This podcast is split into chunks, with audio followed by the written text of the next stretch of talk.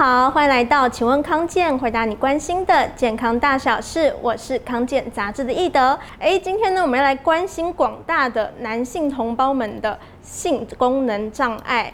这个勃起功能障碍呢，其实以往都是中老年人比较常发生，但是呢，现在越来越有年轻化的趋势喽。根据台湾男性学医学会的统计啊，十八到二十五岁竟然有一成的人有这个勃起功能障碍的困扰。所以呢，我们今天就要请刘本医师来告诉我们，到底有这样的困扰该怎么办呢？欢迎刘医师。哎，医德好，大家好，我刘医师。哎，医生看到这个数据，我觉得很意外耶，怎么会这么高？而且要怎么样知道自己到底有没有勃起功能障碍呢？嗯，我觉得易德今天做的题目一定是提供给我们很多广大的男性朋友。没错，的一个参考。其实我们在门诊，男性患者问到问题，当然我也碰过女性患者比较很羞羞涩的告诉我她的男呃老公的问题哈。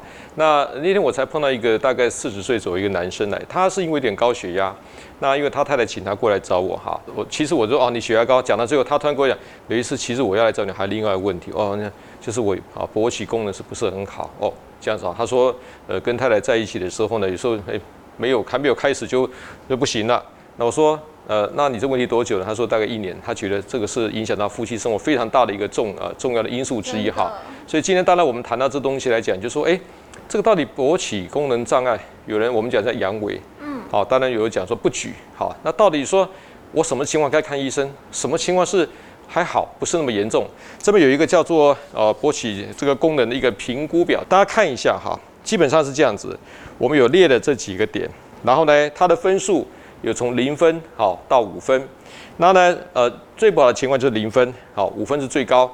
如果你再加起来之后呢，等下我会念好，它的总分是小于二十一分，这时候代表说你真的可能有所谓的呃这个这个勃起功能障碍的问题。好，第一个就是说你能够到到达并且呢维持勃起的呃信心度如何？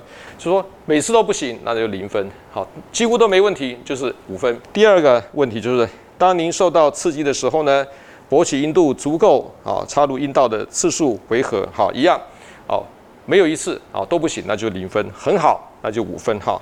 那第三个问题，好，我们性交中，当你插入阴道后，可以维持勃起的次数如何？一样，从零分到五分。第四个问题，啊，性交当中，您维持勃起到完成行房有多困难？啊，一样，我们从零分到五分。最后一个问题哦，您尝试性交时。您能满足的次数如何？好，你从来没有一次满足，那就是零分。你每次都满足，大概就五分。好，当然，呃，它详细量表因为比较复杂，我现在跟大家讲说，呃，我们的听众观众可以先由这个东西来自己评判。如果呢你自己打完分数之后是在二十一分，哎，这以下代表说可能有勃起功能障碍的问题。这个时候呢，可能要就呃咨询一下一些啊泌尿外科的医师，讨论看这方面的。呃，情况哈，当然，你说我一定有这个勃起功能障碍，就一定是所谓的呃这个呃性器官问题吗？其实有时候还有其他的问题，我们等下探讨。哦，了解。所以呢，主要就是透过这个量表统计，就可以知道自己需不需要就医，有没有这样的困难。那想要问一下，就是到底为什么会造成勃起功能障碍？尤其是现在越来越多年轻的男性也有这样的困扰。对。它因素是非常多了哈，我觉得有时候不能光用所谓的，你知道他们有些呃，我们这有些男性朋友会去透过很多管道去买一些什么壮阳的东西。以前我们看到阿伯哈去买什么壮阳的药酒啦，有的没有，还什么泡的虎鞭蛇鞭乱七八糟泡一堆，那个其实都不是正确的哈。我们来看看说，诶，到底你可能因为造成勃起功能障碍有哪些原因哈？我们这里呃简单列举了一个几个啊因素哈。第一个，我们还是讲到这叫心因性，也就是。我心理上的问题，哈，那什么情况来讲，忧郁的时候，情绪不好的时候，低潮的时候，其实这一定会造成，因为我们知道控制一个勃起是一个包括神经、荷尔蒙、血管三大要素，所以当你心情忧郁，啊，甚至说我们在有一些非常的沮丧、躁郁症的时候，都可能会造成这些所谓勃起功能障碍。第二个神经性，我想大家都听过阿兹海默。啊，或者失智，或者是呃巴金森氏症的朋友。甚至神经退化疾病，那当然过去我曾经碰过一个案例，就是说他是因为这个呃，因为他一直勃起功能障碍，去找神经科医师啊讨论半天，结果呢，神经科医师跟他讲说，你你是因为巴金森氏症，所以呢可能造成一个勃起功能障碍。哈，那第三个血管因素，我们刚才讲过重点哈，我们在男性要勃起的时候呢，我们阴茎来讲有个小血管叫小动脉，那它里面包括我们那些海绵豆，当要勃起的时候呢，它会有些讯号进去。让这些肌肉来讲，平滑肌放松，放松之后呢，才达到勃起的状况。可是呢，当你血管因为高血压、高血脂、糖尿病等等因素导致血管动脉硬化的时候呢，确实，好这个东西来讲，勃起就有困难。好，再来荷尔蒙的因素，好，荷尔蒙来讲大概有几个。第一个，呃，甲状腺功能的问题，甲状腺功能的亢进或低下，或者是我们有的时候在男性的睾不同，啊，在我们知道男人有，嗯，这个叫男性更年期。呃，女人有女人更年期，男人有男人的更年期。过去我们平均认为，男人更年期他睾固酮可能抽血来讲，也就小于三，可能在五十五岁以上会比较多。可是现在我发现，真的很多在四十 岁以下的，确实就有开始有些发现问题。哦、我上礼拜才一个男生，大概对对三十五岁而已啊，抽睾固酮，因为他觉得他情绪不好，他觉得腹部肥胖，呃，他觉得做事没有力气。一测他睾固酮居然就二二不到，哈，是非常低，所以荷尔蒙因素确实是一个问题，哈。另外药物，哈，确实我们有些药物，包括一些抗忧郁的药物，呃，精神疾病的用药，甚至某一些高血压的药。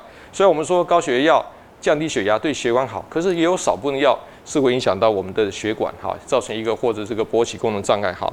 另外疾病啊，当然还有很多了，哈，包括我们刚刚讲的很多的神经方面疾病，啊，三高的疾病，或者是外伤。脑瘤可能会导致勃起功能障碍，或者是说男人的摄物腺好肥大，摄物腺癌也会导致勃起功能障碍。好，另外就是生活习惯，当然我觉得大概有些生活习态的研究发现啊，这个男生比较，比如是属于静态的活动，久坐的呃这个室内的工作形态，不太运动，肥胖，晚上常熬夜，然后不太喝水，好，或者说大鱼大肉吃习惯的人，他确实生活习态比较不好。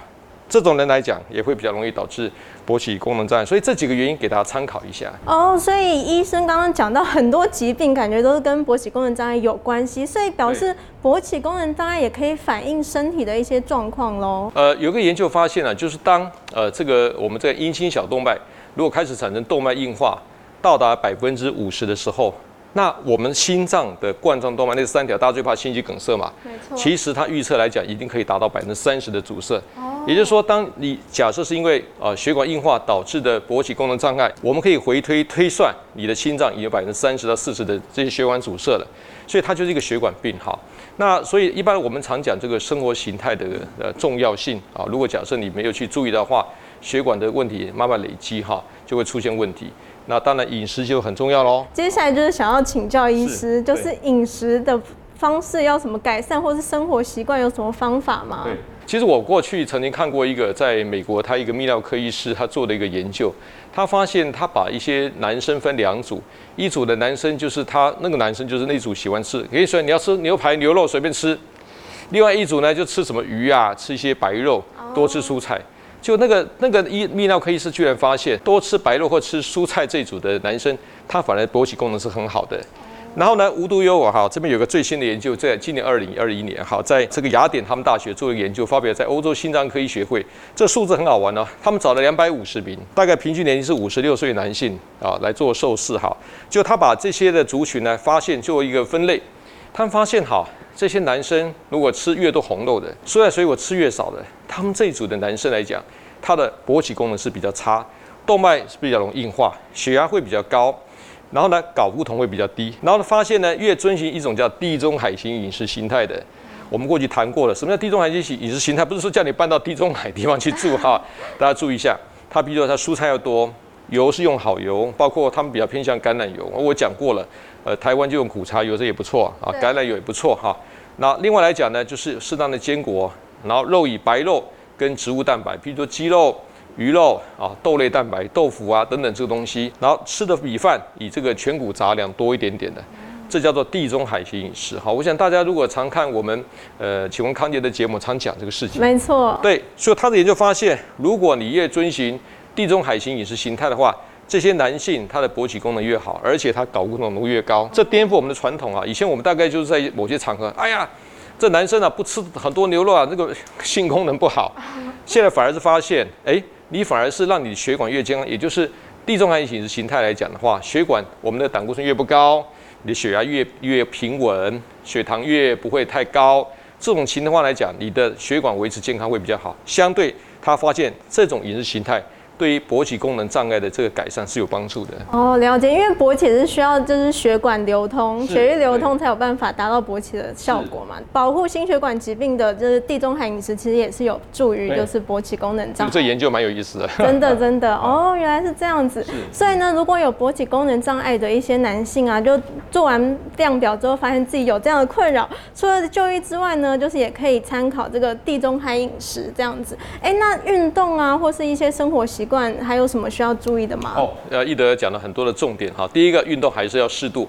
呃，过去也有研究发现，说完全不运动的人，久坐形态的人，那他的这个身体自由基量很多，他的骨盆腔会容易充血，他的摄护腺有时候比较容易发炎。好，但是呢，适度运动，好，我特别强调适度，而不是很激烈强度的运动，它对于心血管的保护是蛮有帮助的哈。所以适度的运动，那什么叫适度运动呢？譬如说每一一个礼拜七天。你有三天到四天，好，做到二十到三十分钟的健走、快走，好，适当的做一些我们讲核心深蹲的训练，做得不错。那另外来讲，不抽烟，抽烟是我们在影响勃起功能非常大的杀手哈。如果你去看这个泌尿科医师，你谈到勃起的呃这方面的这个诊断，他一定会先问你有没有抽烟。如果抽烟的朋友来讲，血管硬化、老化会特别快哈。那当然，我觉得压力是个很大的问题，心因性、心理性的。那我们现在很多人承受太大的压力，压力会导致我们讲肾上腺功能老化，所以你的在一些影响到我们在男性的荷尔蒙的形成啊转化来讲是会影响到，所以呃太过于忧郁、焦虑的朋友，那真的是勃起功能障碍是比较容易发生啊。我觉得大家从这几个点哈，大家尽量多注意饮食啦、舒压、适度运动、好的睡眠、戒烟。我想，如果这样做到的话，应该是这方面困难会比较少。真的，所以呢，如果有就是勃起功能障碍的民众呢，就可以参考刘医师分享这些方法，从这些点下面下去着手，就可以改善自己的勃起功能障碍。那如果真的有需要的话，一定要记得就医治疗哦。那非常感谢刘医师的分享，欢迎大家把影片分享出去，让更多人看到实用的健康资讯。也要记得点赞康健杂志粉丝专页，才不会错过最新的健康养生知识哦。我们下次再见，拜拜拜。拜。